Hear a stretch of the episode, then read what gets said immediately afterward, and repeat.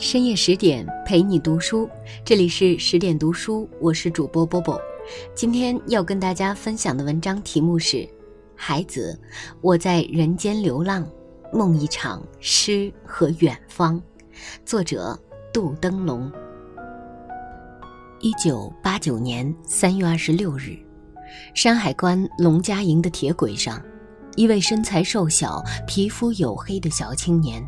面对呼啸而过的火车，卧轨自尽，和这个正春暖花开的世界做了永别。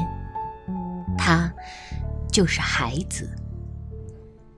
埋下一座城，关了所有灯，在天光大亮的时候，奔赴一场或生或死的未知。到底是什么原因，让一个中国政法大学哲学教研室的教师，一个短短几年就创作了两百万字作品的天才诗人，孤独的离去，把自己年轻的生命永远定格在二十五岁上？孤寂的童年。一九六四年三月二十四日，安徽省怀宁县高河镇扎湾村，一户贫苦农民家。几声男婴的啼哭打破了这个小山村的宁静。这个刚出生的男孩就是扎海生，后用笔名海子。父亲扎振全是一名裁缝，大字不识；母亲彩菊则出生富裕人家。他看到孩子从小喜爱读书，便四处打听，千方百计为孩子寻找些旧书来读。小小年纪的孩子虽然有些腼腆，但记忆力相当惊人，有过目不忘的天赋。四岁的时候，就因能背诵五十多条语录，打破了大人创造的记录，被当时村民称为神童。孩子是家里四个孩子中的老大，性格内向孤僻，不善与人交流，也不愿主动去找别的孩子玩儿。除了读书，村庄和麦地是他经常去的地方。他觉得在那里，他的心才是自由的，因那里有泥土的芬芳，有闪着熠熠金光的麦子。多年后，诗人不止一次写下了自己的村庄与麦地。村庄，珍惜黄昏的村庄，珍惜雨水的村庄。万里无云，如同我。永恒的悲伤。麦地与诗人。当我痛苦地站在你的面前，你不能说我一无所有，你不能说我两手空空。一个孤独的人，只有在宁静处，才能恬然沉静，捕捉和记录自己的细微感受，与自己的灵魂对话，成为真实的自己。孤独是人的宿命。也是从小到大贯穿孩子短暂一生的性格标签。飞扬的青春。高考曾被人形象地说成是千军万马过独木桥。一九七九年，全国约有四百六十八万人参加高考，而录取率仅有百分之六。十五岁的天才少年孩子以三百七十分，录取线三百一十分的好成绩，在这场决定人生命运的考试中脱颖而出，成功考入北大法律系。消息传来，在当时还比较落后、封闭的扎湾村，引起了一波大地震。热点人物孩子以他的优秀和争气，一度成为了乡邻眼中的标杆，父母心中的骄傲。流光溢彩的青春，生机蓬勃的环境，很容易勾起年轻人创意的火花。特别在当时还无心可拜的年月，人们浮躁的心灵总渴望一块栖息的田野。诗歌这块高地，是当时大批文艺青年梦中的乐土。孩子进入北大后，日日身处其中，耳濡目染。渐渐的，也对炙热的诗歌产生了浓厚的兴趣。一九八二年，海子开始诗歌创作，并与洛一河、西川被称为当时的北大三剑客。一九八四年十月，他发表成名作《亚洲童》。亚洲童，亚洲童，祖父死在这里，父亲死在这里，我也会死在这里。你是唯一的一块埋人的地方。这首脍炙人口的作品，灵动飘逸，却又深远悲凉，充满着想象力，喷发着激情，受到当时年轻人的极力推崇和追捧。孩子也由此一举成名，圈粉无数。成名后的非议，在和谐的环境里，总会有一些杂音出现。正当孩子以梦为马，向远方的诗与田野疯狂奔跑的时候，有一些人批评他的诗作曲高和寡，他多不愿接受这个批判，于是不远千里带着作品去成都拜见一位自己很崇拜的老师。他希望自己的作品能够得到几分肯定，可那位前辈却无情地说他是第二个但丁，意思是他的诗纯属模仿，毫无新意。有时候，你把别人看得太重，结果在别人眼里你什么都不是。本想有一个开挂的人生，可刚刚燃起的一点星星之火，愣让人。浇上了一瓢凉水。他在《远方》这首诗中表达了自己的迷茫和找不到梦想的孤独。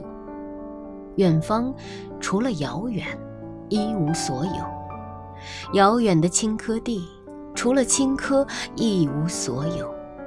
更远的地方更加孤独。远方啊，除了遥远，一无所有。常常想和孤独翻脸。含笑着合群，怎奈一切美好总与自己擦身而过，所以宁愿孤独，也不将就。清贫的生活，孩子工作之后，一月工资才九十块钱，每月还要把六十元寄回老家，供三个弟弟和父母维持生活，所以孩子的日子过得非常清贫。节衣缩食的孩子身上老穿着那几件脏兮兮的旧衣服，为此没少受别人的讥笑。有一年冬天，他走进饭馆，想喝点酒吃晚饭，可是上掏下摸，兜里实在没钱，就对老板说：“我给大家朗诵一下我的诗，你们能不能给我点酒喝？”老板不假思索地说：“我可以给你酒喝。”但你别在这儿朗诵。他认为的物质与精神的交换，在别人的眼中，只算是乞讨。孩子曾经说过，他有三种幸福：诗歌、王位、太阳。诗歌本是他双手掬捧的一滴清露，心灵里放飞的一只白鸟，在他的眼里，诗歌是神圣的。而别人的亵渎，让无助的孩子又一次陷入到无尽的失落和孤独之中。望着凄冷的漫漫长夜，他写道：“你从远方来，我到远方去。遥远的路程经过这里，天空一无所有，为何给我安慰？”诗人的生活是孤独的。是不被世俗容纳和接受的，他总与身边的人群显得格格不入。有时，当他努力去靠近时，得到的往往是沉重的伤害。失败的感情，诗人也是多情的，孩子也不例外。他的好多诗歌都是为其倾慕的女人而作。孩子的初恋波婉是他的一个学生，来自内蒙古呼和浩特。自读了孩子的诗以后，对他渐生崇拜。一有闲暇，波婉便去找孩子，和他探讨诗歌，畅谈理想和人生。久而久之，爱情的种子就在两个志趣相投的人心底悄悄地生根发芽了。可是这个女孩的父母觉得清贫的孩子一定给不了自己女儿想要的幸福，于是找了学校领导，硬生生拆散了情投意合的两人。有人说，孩子卧轨前见到了这个女孩，可时过境迁，物是人非。这女孩自离开了他以后，独自去深圳闯荡，已经结婚了，而且见到孩子态度很是冷淡。可能这件事刺激了孩子，也可能是他最后自尽的一根导火索。这首《夏天的太阳》就是孩子为他心仪的人写的。你来人间一趟，你要看看太阳，和你的心上人一起走在街上。不管真假如何，孩子经历的几段感情都有始无终，不了了之。孩子第二次进藏的时候，跑到德令哈，给大自己十多岁的女诗人表白，但人家已有家室，于是遭到了拒绝。这首打动人心的日记就为他而写。姐姐，今夜我在德令哈，夜色笼罩。姐姐，今夜我只有戈壁。草原尽头，我两手空空，悲痛时握不住一颗泪滴。姐姐，今夜我不关心人类，我只想你。几年后，孩子又和两位有妇之夫有过关系，可终究是一场游戏，一场梦。他至终都没有得到自己想过的地久天长。有些感情在开始时就已经注定了结局。孤独的人内心往往是比较单纯、敏感而又脆弱的。失败的爱情带给孩子很大的心理创伤，也让他从孤独走向绝望。创业梦断。一九八七年，二十三岁的孩子因看不到自己的未来，就与父亲商量，准备辞去教师一职，跟同学一起到海南去办报纸。但这个想法遭到父亲的坚决反对，并且把他训斥了一顿。在农民出身的父辈眼中，能在城市工作，混个铁饭碗，既实际又体面。所以，不管孩子有任何想法。父亲都极力反对，无论如何也不让他辞职去下海创业。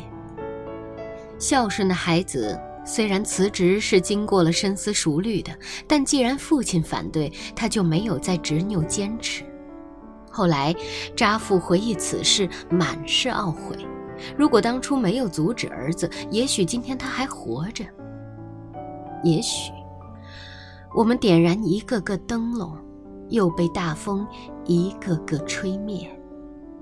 也许开始是错，结果还是错。